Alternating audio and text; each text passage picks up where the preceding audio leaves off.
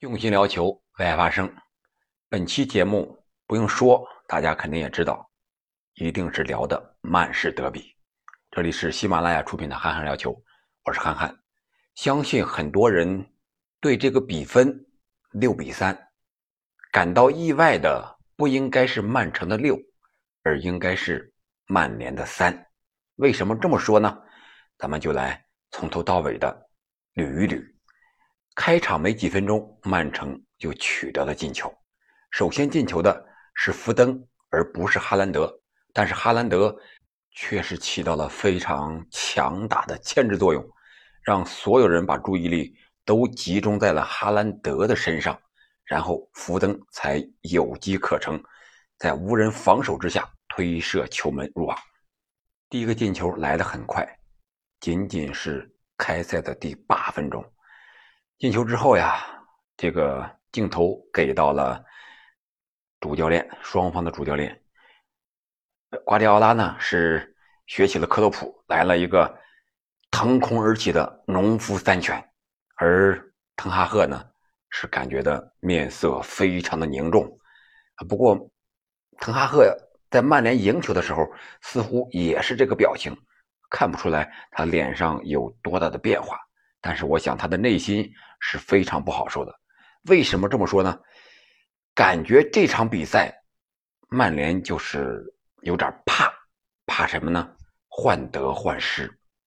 他的进攻不坚决，防守也不坚决，完全没有了赢利物浦那会儿的防守的硬度和反击的速度。两个边前卫，桑乔也好，还有那边的这个安东尼也好，基本上是。回防防不到位，进攻压不上去，在中间一个非常尴尬的地位。我觉得这个和主教练的战术和球员的心理有很大的关系，有点未战先怯的感觉。这在曼联的历史上，特别是在场下坐着的福格森那个时代的历史上，是绝对没有过的。明显看得出来，曼联的球员就是在心态上有一种。我刚才说的这种感觉，福登进球之后，接下来就是哈兰德的表演时间了。先是利用角球的机会，哈兰德头球破门，这个时候体现出了哈兰德作为一名高中锋的头球的能力，还有他身高的优势，特别是面对曼联的一些中卫，像什么里桑德罗·马丁内斯呀、瓦拉内呀，还有什么门将德赫亚呀。在哈兰德的面前都成了小矮人，结果禁区之内的曼联的七个小矮人被哈兰德这一个高点给顶爆了。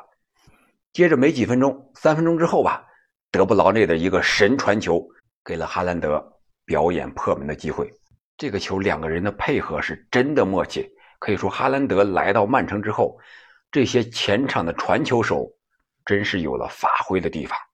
无论是京多安，还有这个贝尔纳多·席尔瓦，什么马赫雷斯，还有这个呃格拉利什，再加上这个福登、德布劳内，喜欢传球的人，你只管往空档里传就行了。哈兰德绝对在那个射门一瞬间拍马赶到，拍马赶不到的也能滑铲倒地，把这个球给踹进去。这个球就是踹到后点，后卫。这会儿瓦拉内刚刚受伤回来，完全是防不住了。说一下瓦拉内这个伤啊，我觉得我也受过这样的伤。他是怎么受的伤呢？是前几分钟的时候，被曼城的队员射门的时候，他用他的逆足，就是左脚挡了一下这个射门的线路，结果这个球是重重的砸在了他这个。左脚的外脚背上，把这个脚腕给完全的是掰过来了。我们看慢慢动作可以看到这一瞬间，如果是逆足的话，他去伸脚挡这一下球是下意识的。踢过球肯定都有这种感觉，我也是。我踢球是左脚，我用右脚封堵的时候，如果是这个球是砸在我这个脚弓超前脚尖这个位置，我的。右脚的脚腕肯定要会疼一段时间，因为咱们是业余球员嘛，本来力量就不是很足，再加上是逆足，有点不会发力的那种感觉。你知道啊，作为左脚型的球员，特别是业余的左脚型球员，这个右脚呀，基本上是不会踢的。所以说，伸着一下脚挡着一下球，就已经受伤了，形成了习惯性的伤。我是这样的，我想这个伤对于瓦拉内来说，完全康复赶上世界杯，他可能还要做很大的努力。然后就是接着说哈兰德，这不是进了俩了，然后就是福登又进球了。这个进球的顺序啊，是福哈哈。福，然后是哈福，哈福组合呀，一人仨，一场比赛两个帽子戏法，而且更可怕的是什么？是哈兰德不仅能够进球，而且还能助攻，助攻就助攻呗，而且是用的德布劳内的传球方式，助攻给福登那个球就是啊，对，两个球都是哈兰德助攻福登的，应该是哈兰德的第一个助攻。像极了德布劳内的传球，左脚在左侧来了一个大弧线，福登是在后脸利用哈兰德的进球方式将球推进了球网。你说这可怕不可怕？这么一个多月、两个多月的时间，哈兰德学会了德布劳内的传球，而福登呢，学会了哈兰德的进球方式。这是曼城最可怕的地方，因为有了进球做保障，有了助攻做保障。有了成绩做保障，所以队员们之间就是特别的团结默契，所有的问题都会被成绩所掩盖，这就是一种向上的东西在牵引着这个球队向好的方向发展，而曼联则恰恰相反，他们好不容易在联赛里连胜几场嘛，结果这一场又来了个惨败。为什么说是惨败呢？三比六这个比分可以叫惨败了吗？更惨的是，他这三个进球啊，都是下半场，说白了是曼城有点收了之后，曼联进的球。特别是曼联进了第一个球之后，曼城又发了一下力，打进了两个。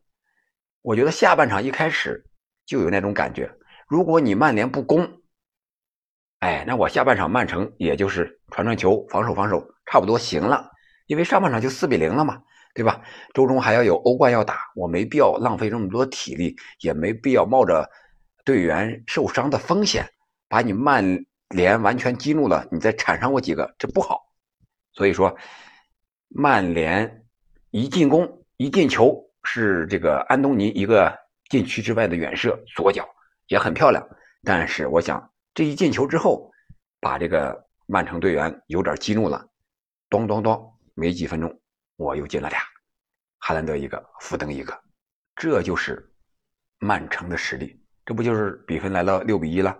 这会儿还不到七十分钟，然后六比一之后，曼城开始换人，换上一些替补队员，留力为周中欧冠的比赛做准备了。而曼联换人呢，换上了马夏尔，还有这个林德洛夫，显然呀，他是想挽回一些颜面。也达到了效果。马夏尔上场之后啊，一个头球的补射，还有一个点球。林德洛夫呢，马夏尔那个进球是林德洛夫远射之后，是这个门将埃德森脱手，然后马夏尔补射的。这两名替补队员还是发挥了作用的。经此一战，我想滕哈赫算是认清了英超的水平，也认清了曼联是什么水平。在赛前呀，我就自己心里盘算着。这比赛的看点是什么呢？是最低中卫和最高前锋的一个对决。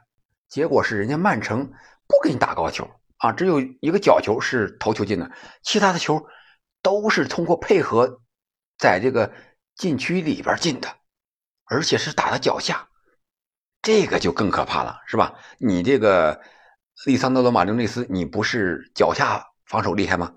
那我打你的脚下，结果你还防不住。这说明曼城太强大了，这个攻击群呀，把曼联的防线简直就是弄的是千疮百孔，回防速度、中路的防守，埃里克森也好，还有这个毕费也好，麦克托米奈也好，根本就无法延缓曼城反击的速度。边路更是在防守上几乎是没有给后卫队员任何的一个解压的时候。我想，是不是还有一个看点，就是 C 罗和哈兰德这两位，一个是过去的射手，一个是现在的射手，这两位能不能有一个类似的交接？相当于在场上一个表现不好，一个表现好，交接一下。结果 C 罗是哭坐了九十分钟板凳，连上场的机会都没有给。而哈兰德呢，是一个帽子戏法进球，一个梅开二度助攻，参与了五个进球，直接参与了五个进球。可以说不用交接，新王已经登基了，篡位了。C 罗在场下看着曼联输球，确实是也不好受呀。自己，我觉得他心里更多的可能只是感叹呀：“岁月不饶人，廉颇老矣呀！要是放在十年前，我跟你哈兰德就争一争，到底谁进球多，谁能胜利？可是现在他已经老了，看到 C 罗这个胡子拉碴的啊，有点发黑，很少看到 C 罗是这种面目示人。”基本都是脸上干干净净的，头发是油光瓦亮的这种感觉。可以说，C 罗无论是在俱乐部还是在国家队，压力都很大。特别是想参加世界杯的他，还想保持好的状态，他必须用比赛来维持自己的状态。如果长时间打不上比赛，就很难保证在世界杯上有很好的状态。所以说，C 罗确实有点难了。这场比赛下来，我觉得。曼城本赛季的英超应该是稳了，而曼联呢，如果想争前四的话，还需要付出更大的努力。那在欧战赛场，如果想争冠军的话，那就是保证球员的一个身体健康的状态，这是曼城最大的敌人。而曼联，我觉得他还是保住联赛再说吧。在欧联赛场上，对他们来说意义不是很大，应该把主要精力还是放在联赛这一块在联赛崛起，然后再在欧冠上争取更好的成绩。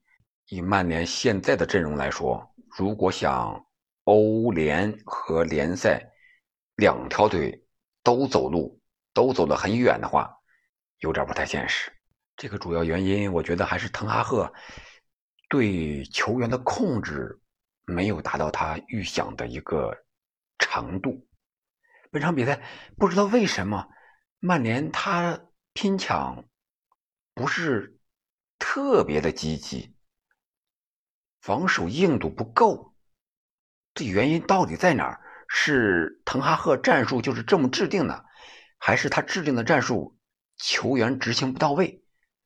亦或者说是球员根本就不听他的？那这就麻烦了。所以说，曼联的问题还得自己好好解决解决。就像这个赛后，艾神说的话：“我们输球了，我们一定要在赛后和教练一块复盘一下，到底问题出在哪儿了。”好了，本期节目我们就聊这么多吧。感谢您的收听和陪伴，我们下期再见。